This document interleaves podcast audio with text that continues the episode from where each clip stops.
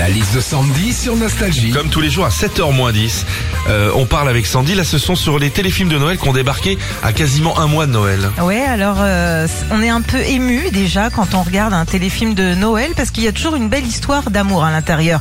Une maman veuve qui va au marché de Noël et qui va tomber sur un beau vendeur de sapins. Bonjour mademoiselle, vous cherchez plutôt un Norman ou un épicéa Alors j'avoue, moi ça me fait rêver, hein, parce que perso quand on m'accoste sur les marchés de Noël, c'est pour me dire alors la maman, elle veut une tartiflette ou un vin chaud hein Dans les téléfilms de Noël aussi, il y a toujours un chien, un labrador ou un golden retriever hyper intelligent et hyper obéissant surtout. Et c'est là que tu te dis que c'est de la fiction, hein. Parce que toi, ton chien dans la vraie vie, t'es obligé de tirer dix fois sur la laisse pour pas qu'il aille renifler le trou de balle d'un autre chien. Dis donc, la magie de Noël, euh, elle est présente hein, ce matin. Je suis Ah là ouais, pour ça, attendez.